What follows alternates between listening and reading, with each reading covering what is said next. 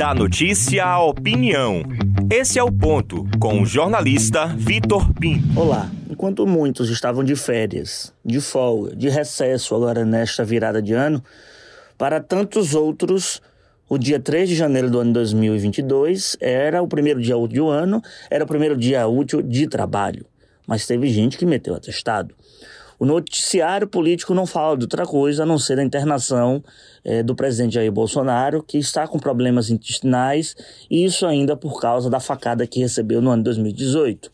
Começou nas redes sociais uma enxurrada de críticas, uma enxurrada de teorias da conspiração, dizendo que por ser o ano de 2022, o ano eleitoral, Bolsonaro está se fazendo de coitadinho, que é tudo mentira o que está acontecendo. Eu não creio nisso. Eu não quero crer que o presidente da República, é, no alto do seu posto de autoridade, utilizaria de subterfúgios tão baixos, de mentira, mobilizando um hospital de luxo, mobilizando aviões da FAB, mobilizando toda uma estrutura governamental a seu favor. E, lógico, ele é o presidente da República, a autoridade máxima do país, deve sim tê-lo, é, e usar isso de maneira irresponsável e mentirosa. Eu não creio nisso e eu acho que isso é teoria da conspiração e é bobagem de quem está fazendo esse compartilhamento nas redes sociais. Mas o que eu não concordo é o retorno do fato político, é utilizar disso para, mais uma vez, trazer o discurso da facada de 2018, que a gente sabe que foi um grande trunfo, trunfo que eu digo não mereficamente, mas que foi utilizado de maneira bem estratégica e assertiva durante a campanha eleitoral de 2018. Jair Bolsonaro, não ele próprio, mas quem está no seu entorno, tenta trazer essa narrativa da facada do ex-PSOL, o Adélio e etc e tal, para conduzir a narrativa política no ano de 2022.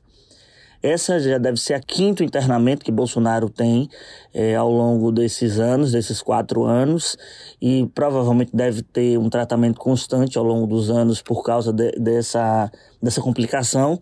Mas utilizar da facada em 2022 é nada mais do que demodê. Eu não sei se a população brasileira vai engolir isso, visando e analisando o contexto da disputa e a queda de braço pela eleição presidencial. Eu quero mais que Bolsonaro de fato tenha saúde, tenha força, tenha vigor. Não porque eu desejo morte de ninguém, muito pelo contrário. Eu vejo gente falando essas boba, é, bobagens aí nas redes sociais. Não, eu quero ele com vida, com saúde. Até porque é, se for candidato a presidente da República, candidato à reeleição, será muito salutar vê-lo nos debates enfrentando, por exemplo, Lula ou Moro.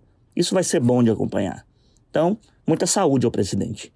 Eu sou Victor Pinto e esse é o ponto.